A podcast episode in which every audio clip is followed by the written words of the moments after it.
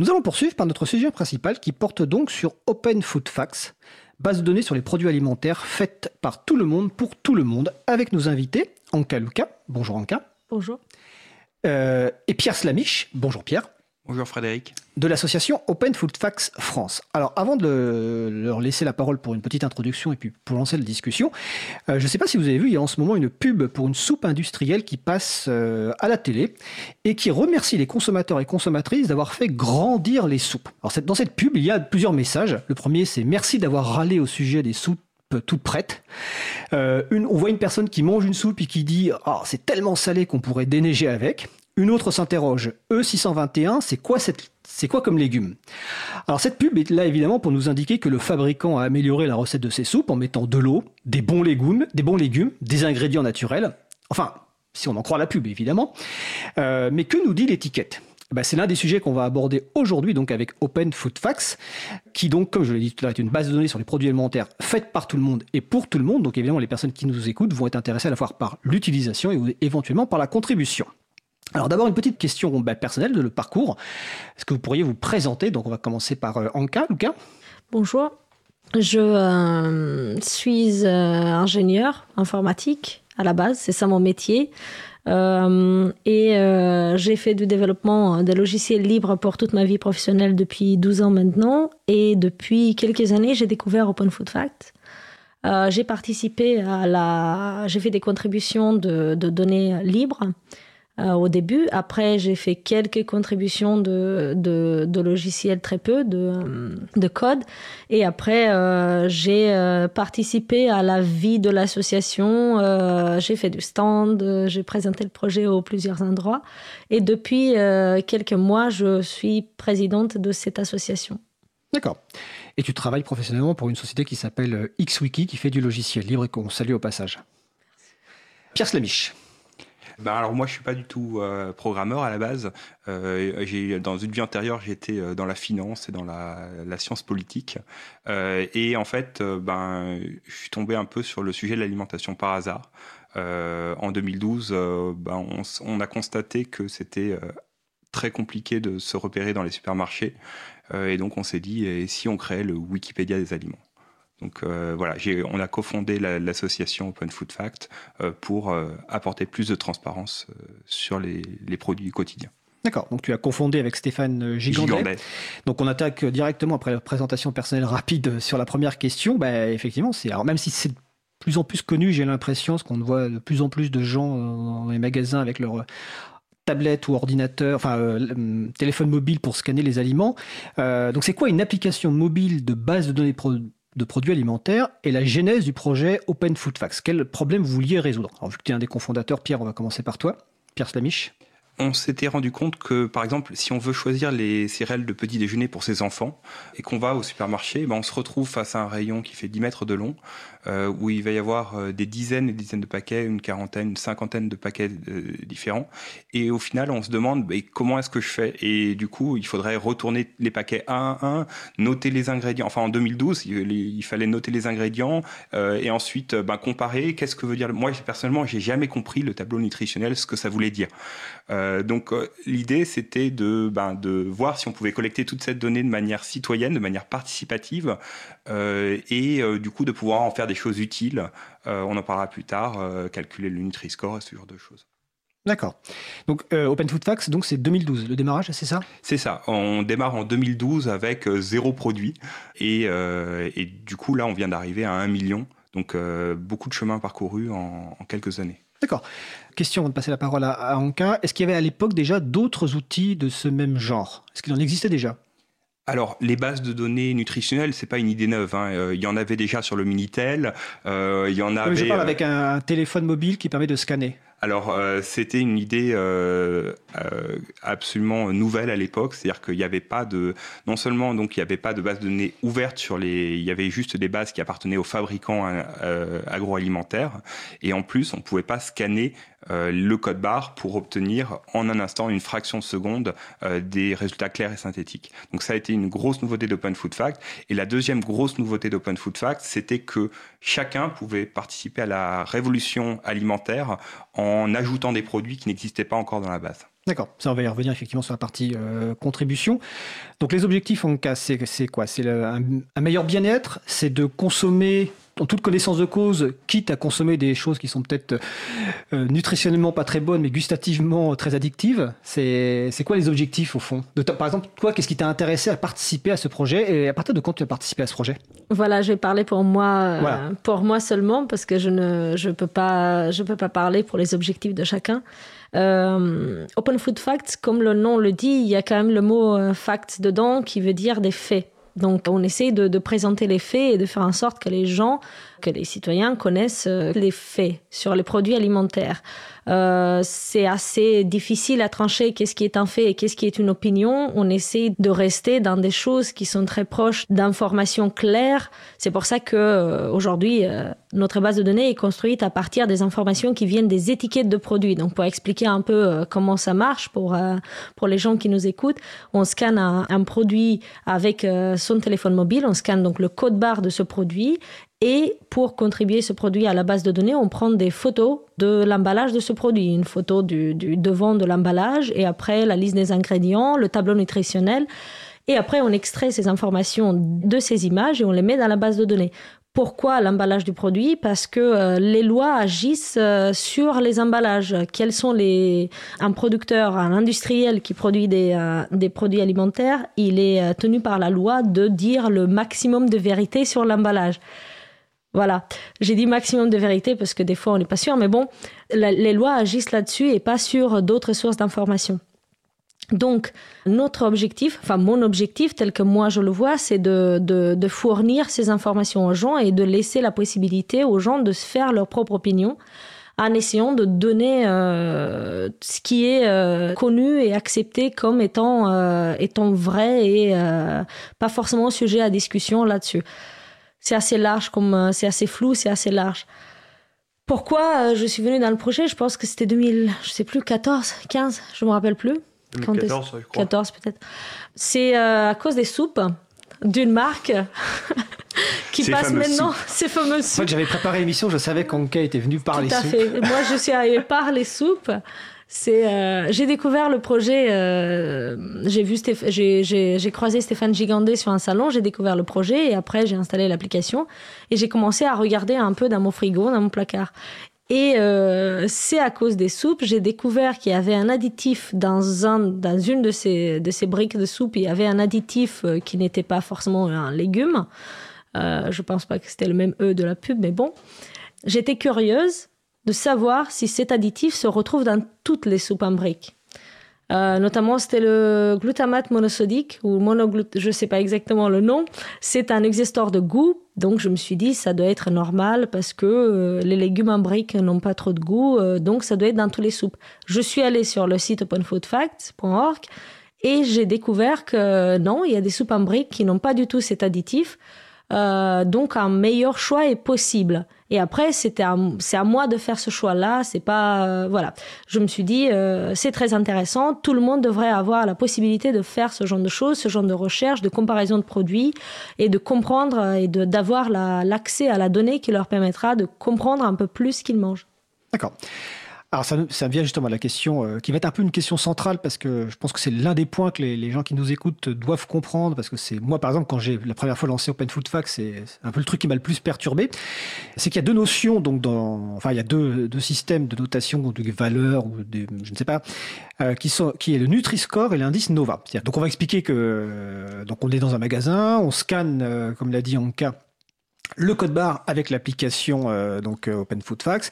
Et là, on a l'image, euh, qui la, la, photo qui s'affiche du produit, et puis on a deux éléments tout de suite qui apparaissent, donc le Nutri-Score et l'indice Nova. Alors Pierre, est-ce que tu pourrais nous expliquer ces deux systèmes et à quoi ils servent exactement? Et est-ce que l'un est plus important que l'autre ou pas? Je ne sais pas.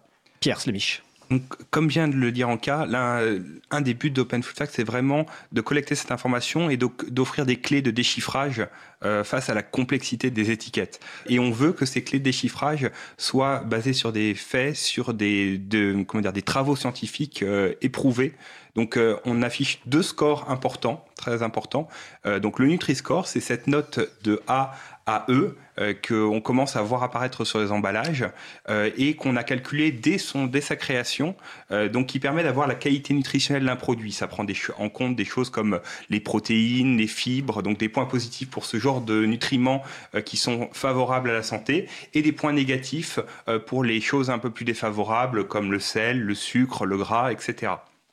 Donc ça, c'est le Nutri-Score de A à E, comme une note à l'école. Ça permet vraiment de voir la qualité nutritionnelle. Et puis le deuxième indicateur qu'on affiche, c'est le groupe Nova. Donc là, ça va de 1 à 4 et ça indique le niveau de transformation d'un produit alimentaire. Est-ce qu'un produit alimentaire est brut, donc euh, par exemple les légumes, euh, les choses qu'on peut aller acheter sur le marché, ou est-ce qu'il est transformé, voire même ultra transformées. Euh, donc, par exemple, le cas de vos soupes, elles sont probablement Nova 4. Euh, et donc, c'est un score là. Donc, autant le Nutri-Score est un score français créé par le professeur Erkberg, donc euh, la personne qui a notamment créé les 5 fruits et légumes par jour qu'on connaît tous. Et le Nova est un score de recherche brésilien, donc par le professeur Montero. Et donc, sur cette problématique de est-ce qu'on, est-ce que les, les aliments qu'on mange sont ultra transformés, sachant que le programme national nutrition santé recommande de réduire cette part d'aliments transformés dans l'alimentation parce que ça pose des problèmes au niveau de la santé. D'accord. Alors je précise que tu, posais la fameuse soupe dont on va pas citer la marque. Donc là, je viens d'ouvrir Open euh, Food Facts.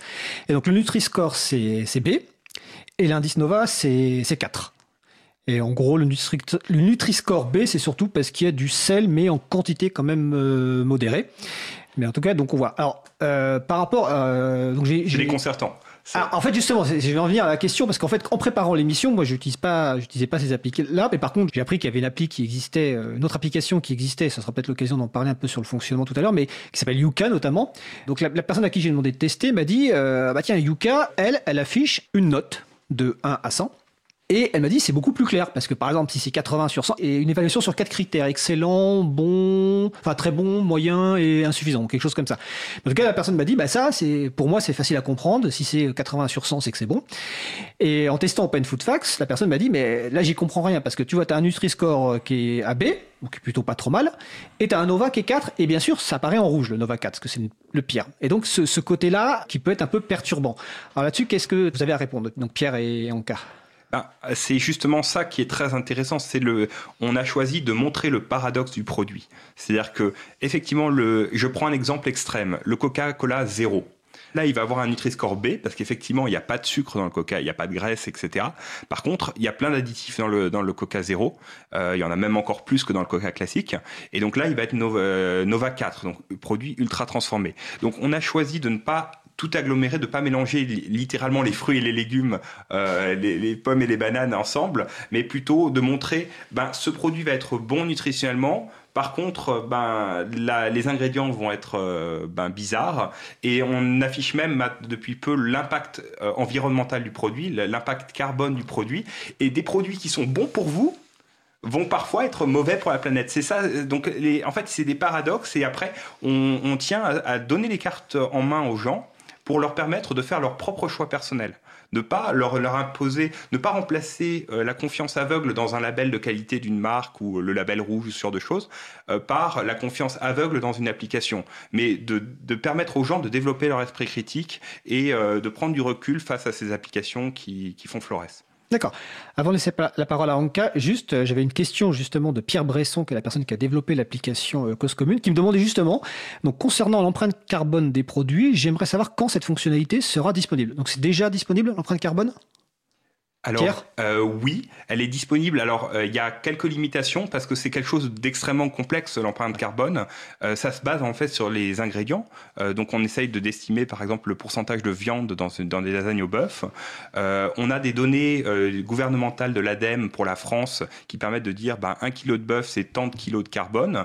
Et donc on fait ce calcul là déjà sur les produits dont on a les ingrédients et euh, où euh, il y a des donc typiquement les plats préparés à base de bœuf, de poisson, c'est pas encore disponible sur tous les produits et c'est pas encore disponible sur dans tous les pays du monde. D'accord. Anka, tu voulais compléter la... Je voulais compléter euh, sur cette question d'affichage de, de qualificatifs des aliments versus deux notes différentes qui ont l'air contradictoires. c'est aussi parce que les choix alimentaires sont divers et personnels à chacun. C'est personnellement, c'est mon avis à moi, que c'est très compliqué de, dire qu'est-ce qui est bon et qu'est-ce qui n'est pas bon, pour les raisons pour lesquelles Pierre a, a, expliqué. Euh, parce que ce qui est bon pour soi, ça peut être mauvais pour la planète, mais également parce que chacun fait ses choix en fonction de ses, euh, de ses, de ses paramètres. Par exemple, le, le Nutri-Score, c'est intéressant le Nutri-Score parce que il y a des produits, par exemple, que vous allez trouver avec euh, le Nutri-Score E. Et euh, là, euh, les gens, ils ont plutôt tendance à fuir, à se dire ah non, faut pas toucher à ça parce qu'il y a un Nutri-Score E. Ce n'est pas ça que ça veut dire un Nutri-Score E. Un Nutri-Score E veut dire ne mange pas que ça toute la journée, mais tu peux le toucher de temps en temps, il n'y a aucun problème. Tu peux manger du chocolat. La plupart des chocolats, je sais pas s'il y a un chocolat D, mais la plupart des chocolats ont des, ont des Nutri-Score dans les D et dans les E. Euh, ça voudrait dire qu'on ne touche plus jamais de chocolat. Ça veut juste dire ne mangeons pas que ça et ne mangeons pas ça toute la journée. Donc les choix sont compliqués. D'accord. Alors j'ai une question sur le salon web euh, de la radio. Comment interpréter le fait que le Nutri-Score affiché sur un emballage soit différent du Nutri-Score donné par Open Food Facts Il me semble être déjà tombé sur cette cas de figure, mais je n'en suis plus très sûr. Bon, je ne sais pas si c'est déjà le cas. Est-ce que sur certains emballages, le Nutri-Score affiché est différent de celui que vous donnez? Alors, en fait, le Nutri-Score est, un, est une série de calculs assez complexes euh, qui se basent sur les informations qu'on est capable de collecter sur les emballages. Et notamment, il y a le taux de fruits et légumes et le taux de fibres que malheureusement, la législation n'impose pas aux fabricants d'afficher systématiquement sur les emballages. Donc parfois, il peut, il peut se faire qu'on n'ait pas les données sur les fibres et les fruits et légumes, ce qui va faire, ce qui va faire sauter le Nutri-Score de B à C euh, par manque de données. Donc on affiche des avertissements et on encourage tous les producteurs, euh, s'il y en a qui nous écoutent euh, à l'antenne, à nous envoyer directement les données les plus précises possibles avec les fruits, les, les, fruits, légumes et les fibres pour qu'on puisse calculer le Nutri-Score de la manière la plus précise possible. Mais généralement, dans 98% des cas, c'est toujours le même. D'accord. Euh, concernant le, Nutri-Score toujours, j'ai vu qu'il y avait une initiative citoyenne européenne euh, pro Nutri-Score qui viserait à imposer euh, bah, l'affichage donc de cet étiquetage simplifié Nutri-Score sur tous les produits alimentaires. Donc deux questions. Donc je suppose que ce n'est pas obligatoire aujourd'hui s'il y a une, initiative citoyenne. Et est-ce que vous êtes en faveur de cette initiative? Pierre, Anka, qui veut répondre? Je peux répondre assez rapidement. Moi, je n'ai pas de d'avis arrêté là-dessus. C'est bien de, de, fournir de l'information. En même temps, euh, comme, euh, comme Pierre disait, euh, le Nutri-Score, c'est qu'un paramètre des produits qu'on choisit. Il y en a plein d'autres paramètres. mais je pense que ce serait plutôt bénéfique de pouvoir voir plus rapidement une évaluation d'un produit. D'accord. Pierre, Slamish ben, oui, c'est-à-dire que dans un monde parfait, Open Food Fact n'existerait pas. Donc on est pour euh, que le Nutri-Score devienne obligatoire et qu'on n'ait pas euh, à utiliser forcément euh, ben, une application, une béquille pour, pour pouvoir faire son choix en rayon. C'est-à-dire que devoir scanner les produits 1 pour voir le Nutri-Score, c'est tellement mieux. Là, on commence à le voir en France, c'est tellement mieux quand on peut comparer d'un seul coup d'œil le soir quand on fait son marché. Donc effectivement, le Nutri-Score et puis après, ben, si les fabricants voulaient afficher des choses comme le Nova ou l'impact carbone, ça serait génial. D'accord. Euh, donc là, on y comprend, enfin, on comprend mieux ce qu'est le Nutri-Score et, l'indice Nova. Là, on va passer euh, rapidement à la, partie euh, comment on crée ce type d'application, donc à la fois sur la partie logicielle et puis aussi sur la partie base de données, euh, donc est-ce que c'est des licences libres dans les deux cas? Est-ce que c'est créé uniquement par des bénévoles? Est-ce que vous avez des gens qui sont euh, financés pour développer l'application et maintenir la base de données? Et question annexe aussi, est-ce que cette base de données, tout à l'heure tu en as parlé Pierre un petit peu des, des, pas des producteurs, des, des fournisseurs, euh, des fabricants, est-ce que vous êtes en contact avec des fabricants pour récupérer automatiquement, enfin qui vous envoient les informations nutritionnelles concernant les, les aliments? Donc ça fait plein de questions. Qui veut commencer? Pierre, peut-être que tu as fondé ou, ou Anka, je ne sais pas. Alors, il y a effectivement plein de questions. Euh, J'essaye de me remémorer la première. sur la partie logicielle, en fait. Euh, la partie logicielle, la partie base de données, comment vous faites euh, Est-ce que c'est que des bénévoles? Est-ce qu'il y a des personnes qui sont financées pour développer euh, la partie logicielle et puis peut-être la partie base de données? En cas. D'un point de vue technique, il y a, on va dire, trois composantes techniques. Il y a le, le code du, du, du serveur.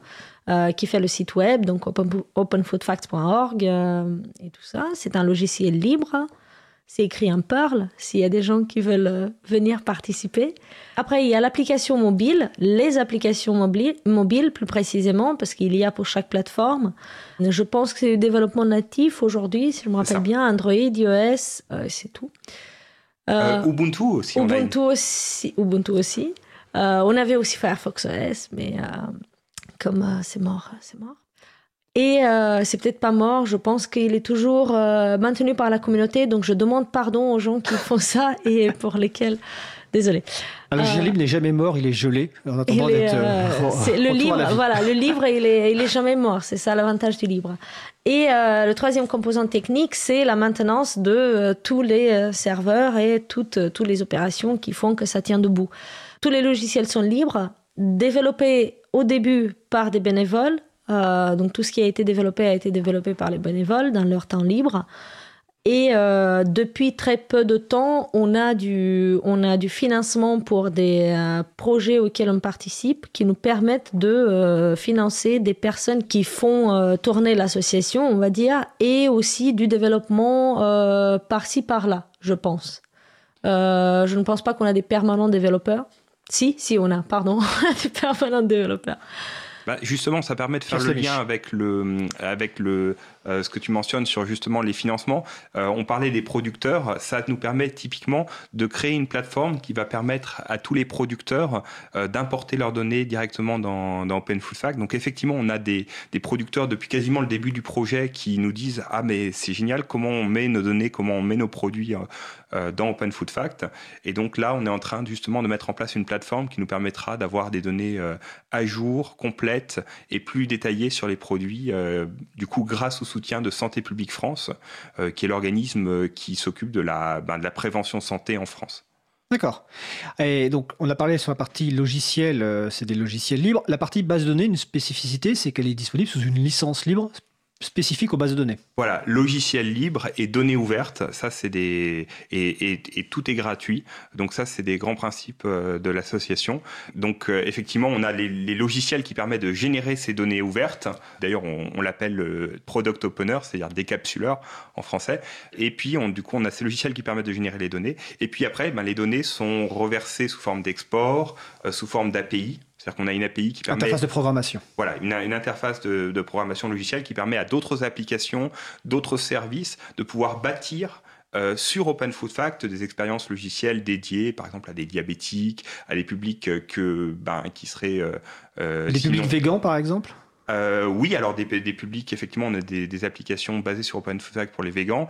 D'ailleurs, on va même bientôt euh, lancer, euh, c'est déjà, disponible pour les gens qui sont sur F-Droid et bientôt sur Play Store, la détection des produits végans, végétariens et avec de l'huile de palme. D'accord, je précise que F-Droid, c'est un magasin d'applications libre. Je vous encourage à, à l'installer. Euh, comme ça, vous aurez plein d'applications libres, dont Open Food Facts et, plein d'autres. Vous avez OpenStreetMap et, et, et, compagnie. Et donc, sur la partie donc, modèle économique coût, les coûts, c'est bon, l'hébergement des, des, serveurs. Et vous avez donc des financements via des partenariats qui permettent de financer des gens qui vont contribuer techniquement. Il faut voir qu'on a, on a fait de, 2012 jusqu'à ben, cette année, on, a, on avait fait tourner l'association avec un budget de 600 euros par an. Donc ça paraît un peu fou, euh, mais c'était essentiellement les, les coûts serveurs, euh, un, petit serveur euh, pour, pour faire tourner le, le projet. Et on est arrivé comme ça à libérer des centaines de milliers de produits. Donc là, on a cette chance vraiment de pouvoir accélérer grâce au soutien de Santé publique France sur plus de sujets, dans plus de pays. Donc on a effectivement les deux premiers permanents qui, donc Stéphane et moi, et on peut se consacrer à 100% à pouvoir faire grandir l'association encadré. Bah, on a de plus en plus de développeurs qui veulent investir du temps pour améliorer les applications mobiles. On est en train de faire de l'intelligence artificielle aussi euh, pour pouvoir extraire les informations automatiquement des étiquettes. Donc c'est plein de choses qu'il faut euh, arriver à, pouvoir accompagner, faire grandir euh, pour ben, suivre l'augmentation de la. On a plus d'un million et demi d'utilisateurs, donc il faut arriver à suivre en termes humains la croissance du projet. D'abord, c'est une excellente nouvelle. Je ne savais pas du tout que vous étiez euh, Stéphane et toi permanent, et c'est une excellente nouvelle. Alors, j'ai une remarque sur le salon web et peut-être une demande d'évolution de, l'application. Je ne sais pas si c'est possible et je vais la, la relayer. Donc, c'est Muman qui dit Le seul souci que j'ai avec l'appli mobile, c'est qu'elle a besoin d'être connectée. Donc, sur ma tablette, ça marche pas. Est-ce qu'il est prévu, est-ce qu'il est techniquement possible d'avoir une version en mode déconnecté d'OpenFoodFax Donc, c'est-à-dire avec la base de données télécharger directement, un peu comme OpenStreetMap le fait euh, avec je je sais plus quelle application. Donc est-ce que c'est faisable? Qui veut répondre? C'est pas uniquement faisable, c'est fait. Alors, euh, ah. c'est à ah, moitié fait. Écoute bien, Muman. Écoute bien, Muman, c'est fait. Alors, on va commencer par un troll. Euh, donc, ça veut dire que Muman n'est pas sur iPhone, euh, parce que les, les utilisateurs d'iPhone ont déjà la possibilité de scanner hors connexion. Et sur Android, ça arrive, comme le dit Anka, effectivement, ça arrive. On a, on a des premiers prototypes. donc, on est, on, arrive on est arrivé à comprimer le million de produits d'Open Food Fact sur l'équivalent de 4 selfies. Donc, on est arrivé à réduire la taille, à comprimer ça sur un téléphone. C'est assez fou. Et donc, donc, euh, bon, on a besoin d'aide. Hein. Si, n'hésitez pas si vous voulez rejoindre l'équipe Android pour aller plus vite sur, euh, sur les fonctionnalités. Mais ça arrive, on est en train de, on est en train de travailler dessus. il, confirme qu'il n'est pas sur iPhone, effectivement. il le confirme directement. Parce que la base de données, ça, représente euh, quelle taille? Vous avez une idée? Alors. Là, tu dis que ça compresse en 4 selfies, mais en fait, la, base originale. Si tu n'as pas l'idée, c'est pas grave. Hein, je crois que ça se compte en gigaoctets. Voilà. Donc sur un téléphone, effectivement, on arrive vite à saturer. Voilà, sur du texte. Et là, ce ne sont, ce n'est que le texte, que la base de données textuelle, mais on a aussi des millions de photos. Et là, c'est des téraoctets de photos. Euh, donc c'est un, jeu, un terrain de jeu absolument formidable pour les gens qui s'intéressent à l'intelligence artificielle, la vision par ordinateur et ce genre de choses, euh, parce que du coup on a un impact absolument démesuré quand on, travaille sur Open Food Fact. Je voudrais aussi ajouter, puisqu'on parle de, cette, euh, de, la taille de cette base de données et de tout ça, et on n'a pas complètement expliqué comment ça s'est passé. ce sont des contributions des gens qui ont téléchargé l'application, scanné des produits, envoyé des photos, rempli des fiches des produits au début. Euh, avec, euh, avec de l'aide des bases de données que les, euh, que les industriels ont pu nous envoyer pour les importer et, participer à la base de données. Mais à la base, il y a énormément de contributions des, des utilisateurs auxquels on remercie. C'est comme ça qu'on est arrivé à un million de produits. On est très fiers.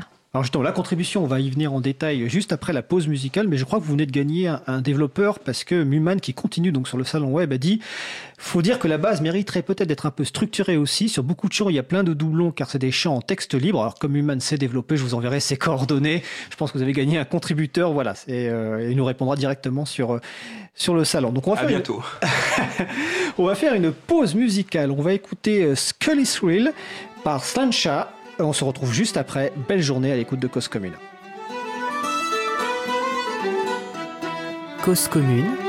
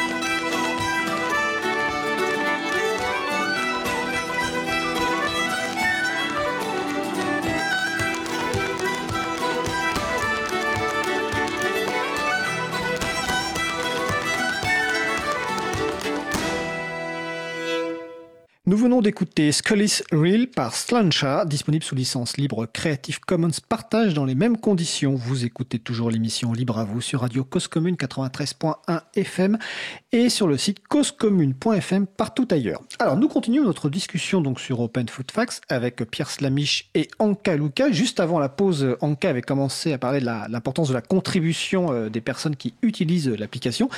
Et donc justement, on va voir un petit peu comment euh, contribuer. La première contribution, bah, commencé à l'expliquer, c'est euh, l'ajout de produits. Donc comment ça, ça fonctionne en cas?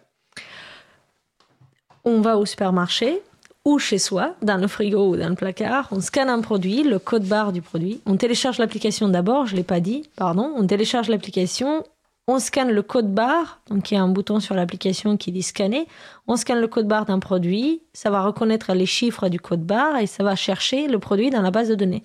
Si ce produit est trouvé euh, on peut améliorer le, produit en envoyant des nouvelles images ou des nouvelles euh, des images des, avec les ingrédients. Par exemple si les ingrédients sont pas remplis ou avec la ou avec le tableau nutritionnel si les informations nutritionnelles ne sont pas remplies.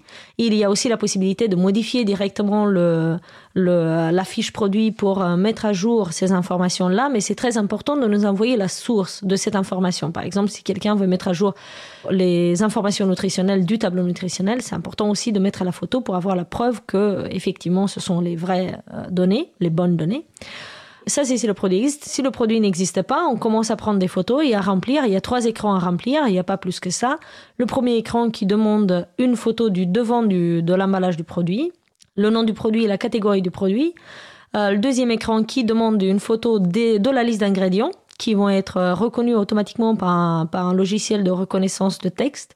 Et donc, on va essayer d'extraire la liste d'ingrédients à partir d'une image pour vous. Donc, vous n'avez pas besoin de, de, taper du texte sur le mobile, heureusement. Euh, s'il y a des erreurs, vous pouvez les corriger après, mais euh, ça marche euh, en fonction de la taille de l'étiquette du produit, qui est un sujet. Mais en fonction de la taille de l'étiquette et donc du texte sur cette étiquette, ça peut marcher directement, très bien. Et le troisième écran, c'est le tableau nutritionnel. Donc pareil, image et les chiffres qui sont dans le tableau nutritionnel du produit. Une fois qu'on a fait ça, on a un produit qui est correctement rempli et le Nutri-Score et le Score Nova sont calculés automatiquement.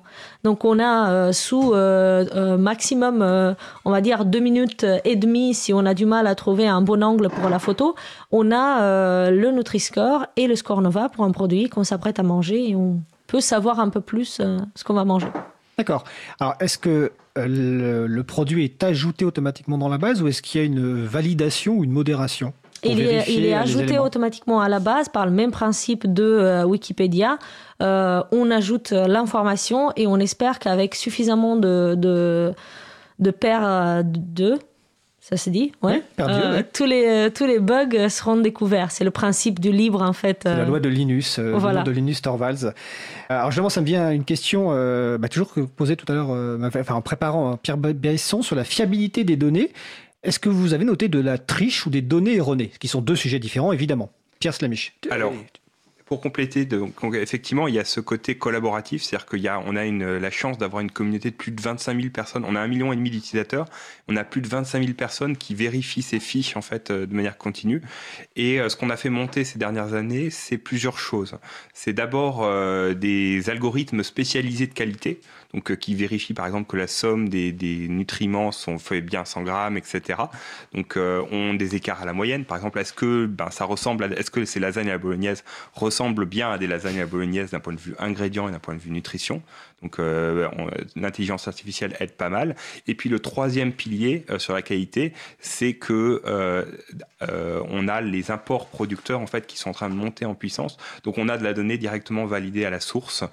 donc évidemment on, applique les mêmes vérifications on, que, Vous leur faites pas confiance par défaut quand même. Euh, on, s'assure quand même que, que, voilà, sachant que c'est tellement radioactif et si s'ils s'amusaient à mentir euh, euh, sur les choses, ils auraient des conséquences légales sur les emballages, puisque voilà directement de l'État.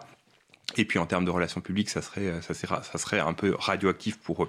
Euh, mais voilà les trois, les trois piliers. Donc la, la modération citoyenne, euh, des algorithmes qui viennent renforcer ça, et puis les producteurs qui, qui viennent euh, renforcer directement leurs données. Sachant qu'on a la chance d'avoir un, un, sujet euh, qui est effectivement, c'est un sujet passionné, l'alimentation, mais c'est plus factuel euh, qu'un un article sur la guerre de 100 ans ou sur des choses qui peuvent porter à polémique. D'accord. Est-ce que les gens qui, soit qui scannent dans les magasins pour vérifier un aliment, soit pour le rajouter, est-ce que c'est bien vu aujourd'hui par les, supermarchés ou autres euh, Ou est-ce que euh, un agent ou une personne de la sécurité vous dit non euh, Comment c'est vu? Parce que je... C'est très intéressant. Voilà, parce qu'il y, a des, y a des histoires personnelles différentes. Personnellement, j'ai jamais eu de problème dans le supermarché et je me cache même pas. Je sors mon téléphone, je prends des photos, je scanne des trucs. Après, j'ai appris que ça dépend de pays aussi. Euh, il y a d'autres gens qui ont d'autres expériences. Euh, j'ai une anecdote à ce sujet. D'ailleurs, on a un contributeur russe parce que du coup, OpenFact est présent dans plein de pays, plus de 150 pays. On a un contributeur russe qui s'est fait expulser manu militari de son supermarché local. Donc vraiment, effectivement, ça varie. Donc euh, ça dépend de ça dépend de pays. Après, il y a des histoires un peu moins heureuses que la mienne en France. Et euh, donc j'allais euh, j'allais parler de cette histoire de, de, de pays. C'est euh, c'est important à savoir que Open Food Fact c'est fait pour être international, pour marcher dans tous les pays du monde. Ça peut être très intéressant de retrouver les mêmes produits euh, euh, dans deux pays différents et de pouvoir comparer les ingrédients. Il y a des gens qui ont eu d'ailleurs des expériences un peu malheureuses dans mon pays à moi. Moi je suis je viens de Roumanie à la base. Et il y a des gens qui, des Français qui sont allés scanner en Roumanie parce qu'ils étaient en visite. Ils m'ont raconté des histoires dont je ne suis pas très fière. D'accord. Alors c'est intéressant parce qu'effectivement, euh, l'une des façons aussi de contribuer au Point Food Fact, c'est de, localiser, enfin c'est d'adapter l'application euh, à une langue. Aujourd'hui, c'est disponible dans combien de langues, dans combien de pays en fait? 150, tu as dit, c'est ça en cas? Euh, c'est Pierre qui a dit. Ah, Alors, donc, effectivement, on a des produits dans à peu près 150 pays. D'accord. Euh, on n'a pas des traductions dans, dans, dans, les, dans, dans, autant de langues que ça, euh, mais on essaye vraiment, euh, on a ce credo que l'information alimentaire, c'est un droit fondamental et ça doit être accessible, quelle que soit sa langue, quel que soit son pays, euh, même si le pays n'est pas, entre guillemets, rentable euh, de, pour, pour une start-up ou pour un, un grand groupe. L'idée, c'est que vraiment, quel que soit le téléphone aussi qu'on a, Android, iOS, et, et, et qu'on n'ait pas aussi à, à payer avec sa vie privée. Euh, donc euh, du coup, typiquement sur OpenFoodFacts, on n'a pas besoin de s'inscrire. Donc on peut utiliser l'application sans filet de données personnelles. Il n'y a pas de tracker dans l'application, etc. D'accord. J'ai une question. Euh, tout à l'heure, on a parlé de Yuka. Une des fonctionnalités de Yuka dont on m'a parlé, c'est le fait que quand vous avez un produit scanné qui est un produit, on va dire avec un, une note mauvaise, euh, Yuka affiche des alternatives. Et la personne m'a dit Ah, ça c'est vachement bien parce que j'ai pas à prendre la tête, je vais dans la liste des alternatives et je, je choisis. Alors j'ai regardé avec Open Food Facts, il n'y a pas a priori, sauf erreur pour le moment en tout cas, de cette liste d'alternatives. Est-ce que c'est prévu? Est-ce que c'est. Euh... Parce que bah, avec Yuka, on peut se dire Bon, c'est une start-up, machin, on peut peut-être se dire comment ils mettent les alternatives? Est-ce que derrière il y a des financements? Alors qu'avec une base de données ouverte, on sait comment ça fonctionne. Alors, il y a, y a, deux points. Donc déjà, effectivement, c'est la transparence des algorithmes, ça c'est important. Euh, donc euh, nous, si on, on, doit faire quelque chose, ça sera totalement transparent. Euh, il y a aussi un deuxième point qui est important, c'est la personnalisation. C'est-à-dire que quelqu'un qui est végan, quelqu'un qui est musulman, n'a pas les mêmes l'envie d'avoir les mêmes recommandations selon bah, ses préférences personnelles ou religieuses ou ses, ou ses problèmes de santé. Donc euh, nous, on veut que ça soit ultra personnalisé selon euh, ben, qui on est, d'où on vient et ce qui nous préoccupe. Et troisième point, en attendant, donc ça, on, a, on, a pré, on est en train de, de, de, de préparer la, la, fonctionnalité. Ça va prendre encore un peu de temps. Euh, et en attendant, sur Android, on a cette fonctionnalité assez sympa qui permet de comparer, de faire un peu son mini UFC que choisir en rayon. C'est-à-dire que, euh, parce que typiquement, si on a une recommandation et qu'elle n'est pas dispo en rayon parce qu'il est 19h et que tous les produits sont partis ou que c'est pas disponible dans ça son supermarché local, ça sert pas à grand chose. Et si en plus euh, elle est trop vertueuse, si on, si on veut une alternative au Nutella et que l'application propose euh, des trucs un peu trop vertueux et euh, inintéressants entre guillemets pour la personne, c'est un peu dommage. Donc nous, ce qu'on permet de faire, c'est on fait sa présélection en rayon. Euh, et puis on compare bah, typiquement les lasagnes euh, au bœuf, on peut les comparer entre elles euh, en un instant et voir le Nutri-Score, le Nova et l'impact carbone euh, pour après bah, faire son choix parmi son choix sous contrainte parmi ce qu'on a dans le rayon au moment où on fait ses courses. D'accord. En cas ça, vaut peut-être aussi de mentionner tous les outils de, de pas forcément comparaison, mais d'analyse de, de, la base de données de produits qui sont disponibles. Déjà, il y a toute la, toute la taxonomie de produits, donc les catégories de produits. C'est facile de trouver les alternatives sans influence d'un algorithme qu'on ne connaît pas. Euh, la, la, méthode la plus facile, c'est d'aller naviguer tous les produits dans la même catégorie. Parce que finalement, c'est ça la liste d'alternatives sans classement et sans, euh, et sans influence d'une source, on va dire, externe. On, peut créer en, une minute sur Open Food Fact, on peut créer son graphe en, trois clics. Et il y a aussi l'outil de, de, graphe, donc les catégories, la navigation par catégorie, et après l'outil de graphe qui permet de, de, de faire des, des, graphiques assez intéressants graphique assez intéressant avec euh, les, euh, les différents euh, paramètres nutritionnels des produits qui font partie d'une certaine catégorie, qui sont ou pas bio et ainsi de suite. Ces outils ne sont pas disponibles dans l'application mobile à ma connaissance. Peut-être qu'un jour on va les mettre dans l'application mobile. mais ces outils existent puisque la base de données est libre. On peut on toujours être un peu plus confiant dans l'algorithme dans de, de classification.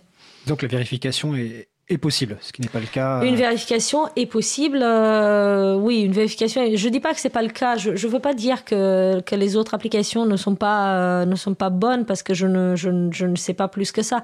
Mais euh, il y a cette confiance en fait de, du, de, de la transparence. Il y, il y a la transparence qui donne confiance dans le résultat ou la possibilité de le vérifier. Exactement. Ce qui est valable ici, valable en sécurité euh, partout. Euh, tout à l'heure, tu as parlé, enfin à l'instant, Pierre, tu as parlé des, des produits, enfin des, des, données envoyées par les, les producteurs. Euh, est-ce qu'il y a des données importantes qui, qui manquent encore, ou est-ce qu'il y a des données qui pourraient être plus définies, plus précises? Euh, oui, euh, il y en a, en. C'est-à-dire que, euh, en fait, quand on a commencé Open Food Fact, on s'intéressait aux ingrédients et à la nutrition globalement. et puis on s'est rendu compte au fur et à mesure que les, ben, une personne est venue nous voir en nous disant, oui, ben moi, ce qui m'intéresse, c'est l'environnement. la nutrition, bon, ok. et donc, du coup, on a rajouté ben, les emballages, le carton, le plastique, etc. et en fait, au fur et à mesure où OpenFact se développe, on se rend compte de nouvelles préoccupations des gens. Par exemple, la question climatique, la question de l'environnement a beaucoup euh, grossi ces dernières années. Euh, et pour pouvoir faire des calculs, par exemple, d'impact carbone euh, ou de responsabilité sociale et environnementale des entreprises, ben, il y a besoin de beaucoup de données. Et ça, les entreprises, en fait, quand on discute avec les fabricants, quand on apporte leurs données, en fait, eux-mêmes ne sont même pas capables de calculer l'impact carbone de leurs produits.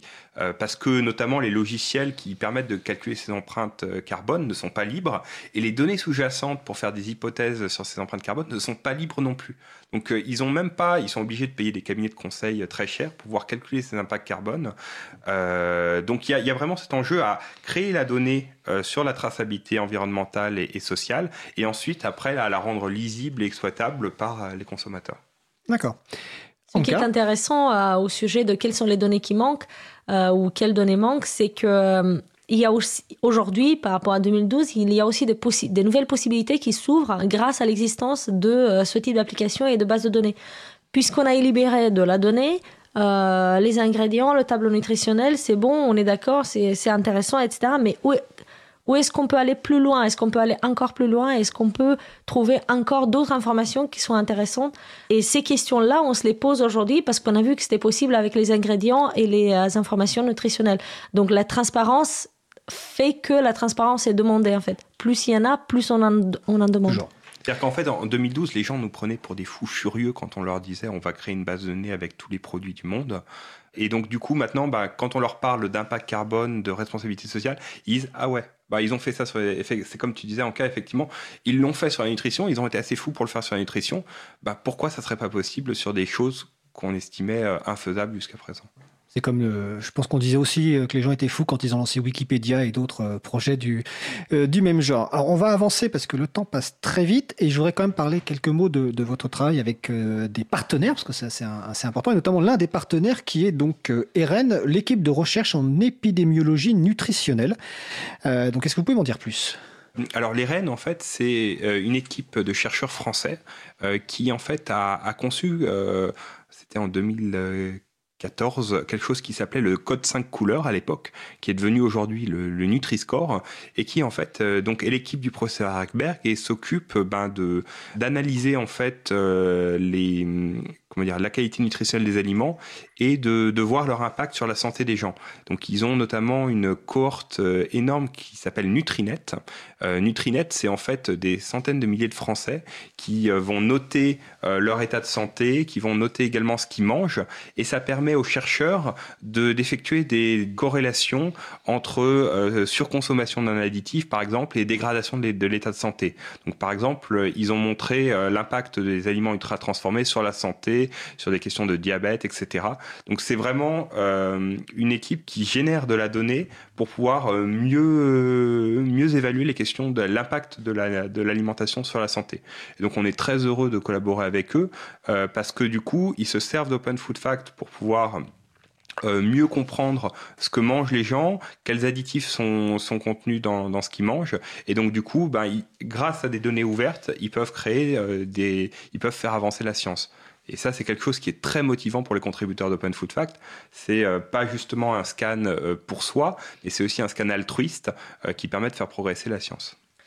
D'ailleurs, ça, vaut, ça vaut le coup de mentionner que la base de données Open Food Fact, telle qu'elle était à ce moment-là, a été utilisée pour euh, pour tester la formule Nutri-Score, c'est-à-dire que euh, le fait que cette base de données libre existe a permis à des scientifiques de euh, vérifier leur travail et de tester la, le, le, calcul complexe qui est le Nutri-Score contre des produits qui existent et des informations et des produits du, de la vie réelle. Et ça, c'est quelque chose que il y a uniquement un, un commun qui peut apporter ça en commun, c'est-à-dire un, une ressource partagée. Voilà, une ressource partagée. L'étude dont vient de parler euh, Pierre, donc c'est Nutrinet Santé, j'encourage les gens à y participer.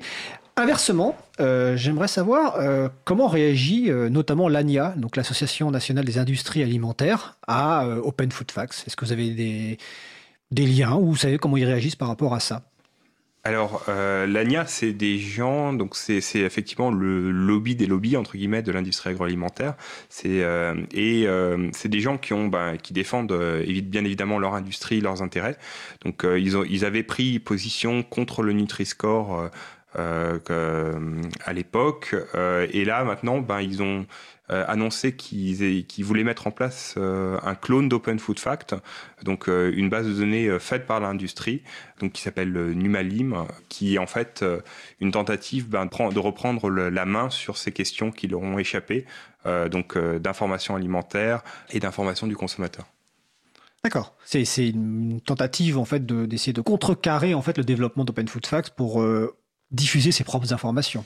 Ben, L'avantage d'avoir une base de données ouverte, c'est qu'on peut faire des choses. Typiquement, le Nutri-Score, c'était une formule sur un papier euh, quand, on, quand on a découvert ça. On a demandé l'algorithme euh, au professeur Hackberg et on a pu le calculer, on, a pu lui donner une existence concrète, là où euh, donc les gens ont pu se l'approprier beaucoup plus facilement et ça a contribué à sa démocratisation.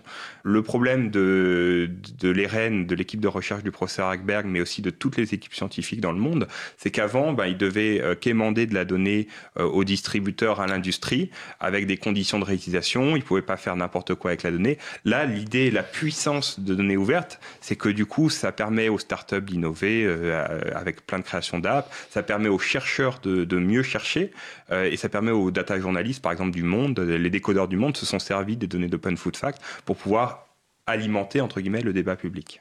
D'accord une suggestion sur le salon web euh, de, notre régisseur du jour, donc euh, Étienne, une suggestion de développement croisée avec une base de données recettes pour faire soi-même à partir de produits bruts, donc santé plus environnement. Euh, une idée de développement, je pense que une idée tout à fait intéressante. Alors, le temps passe très vite, il nous reste quelques minutes. Donc avant d'oublier, euh, il, me paraît, important de, peut-être parler de vos projets, de peut-être, est-ce que vous avez, on a tout à l'heure on a parlé de financement, peut-être qu'il y a des appels à dons, des appels à contribution. Donc euh, si vous avez des appels, c'est maintenant avant qu'on avant qu'on oublie. Ben, on est, Pierre Oui, on est en train de, de préparer la, le, le, budget 2020 de l'association parce que du coup ça, ça doit tourner euh, et on lance notre ben, notre campagne de dons euh, de fin d'année. Euh, donc euh, donner.openfoodfact.org. Donc ça, ça permettra ben, de financer euh, de l'hébergement, des gens pour bosser sur le projet, de l'infrastructure, euh, de faire progresser les apps plus rapidement. les apps sont les applications. Hein. Les, pardon, les applications mobiles. Voilà, de pouvoir faire plus de choses sur plus de, de sujets. Euh, d'ailleurs, précisément, quand tu dis les, applications mobiles, donc il y en a effectivement plusieurs en fait. Est-ce que tu peux en citer une ou deux ou en cas? Ce sont euh, les, les, différentes versions de l'application OpenFootFact. Ah, les différentes versions, d'accord. Donc euh, l'application Android l'application iOS et l'application Ubuntu. Par, exemple, l'année dernière, grâce aux dons du public, euh, on a pu financer, on avait, euh, on avait, on avait traditionnellement du mal sur iPhone à, avoir une version qui soit à jour par rapport à l'application Android. On a pu financer une toute nouvelle version de l'application iPhone avec le scanner connexion, l'historique, etc. donc c'est vraiment, ça a vraiment un impact massif parce que ce qu'on arrive à, construire pour la France, bah, du coup, est disponible dans plein de langues. Euh, c'est-à-dire que ça, du coup, ça va permettre bah, euh, à des utilisateurs, euh, je sais pas, aux États-Unis, au Puerto Rico, etc., de, bénéficier vraiment de cette transparence alimentaire. donc, c'est vraiment, ça a un impact sur Open Food Fact, mais dans tous les pays du monde. D'accord. Et une autre façon de, je suppose, aujourd'hui, un autre appel, c'est d'encourager les producteurs et autres à vous proposer aussi leurs données directement pour enrichir encore la base voilà, il y a, vraiment plein de, façons de contribuer. Si on est producteur, on peut contribuer les ses produits. Euh, si on est contributeur, développeur, traducteur, ben on peut, euh, voilà, ou, même euh, si on a envie de, rédiger des, des, textes d'explication d'Open Food Fact, c'est bienvenu parce que du coup, ça permet de faire parler du projet, ça permet de faire avancer, d'avoir de, de, nouvelles fonctionnalités, etc. Donc, soit, soit si on n'a pas de temps, on peut, on peut faire un don à l'association, soit directement contribuer de son temps pour faire progresser la transparence en France, mais aussi dans le monde entier. D'accord, je regarde sur le salon web s'il y a des questions. Alors j'en avais une autre, mais qui vient complètement de m'échapper. Mais elle va me revenir. Donc je vais vous poser la, question est-ce qu'il y a, mais je crois qu'en cas il a répondu un petit peu au début, mais est-ce qu'il y a des risques ou des dérives potentielles à vouloir euh, contrôler tout ce qu'on mange? Et pour reprendre une célèbre chanson euh, de Stéphane Echer, est-ce qu'on peut encore déjeuner en paix sans avoir son smartphone à côté euh, pour vérifier tout ce qu'on mange? Alors moi personnellement, je déjeune toujours tranquille, même si je mange plein de choses. Qu'est-ce que tu as mangé à midi en cas pas scannable parce que du coup il n'y avait pas de code barre. Donc euh, oui, on peut toujours déjeuner en paix. Le fait qu'on essaie de s'informer un peu euh, ou un peu plus ou un peu moins, je ne sais pas. Le fait qu'on essaie de s'informer ne veut pas dire qu'il faut devenir paranoïaque, qu'il faut rien manger. Euh, il faut juste en fait, il faut. les gens peuvent s'informer. Et au-delà des, des, des, gens individuellement, je pense qu'en tant que société, on a besoin de ce genre de collecte d'informations pour pouvoir savoir des choses sur ce qu'on est en train de faire. Et la, la science citoyenne, donc le fait qu'on utilise euh, ces bases de données pour la science, c'est un exemple. Donc on ne le fait pas uniquement pour soi-même. Et oui, je pense qu'on peut manger euh, parfaitement euh, tranquille. C'est pas c'est pas parce qu'on utilise une application qu'on va tomber dans la paranoïa de rien manger de ce qui a le code nutritionnel, le score nutritionnel E par exemple. D'accord. Je me souviens de ma question, mais vas-y Pierre. Oui, non, moi, moi personnellement, sur la nutrition, ça m'a fait un petit peu évoluer. C'est surtout sur la transformation, les produits ultra transformés, euh, que moi j'ai complètement eu un déclic euh, là-dessus.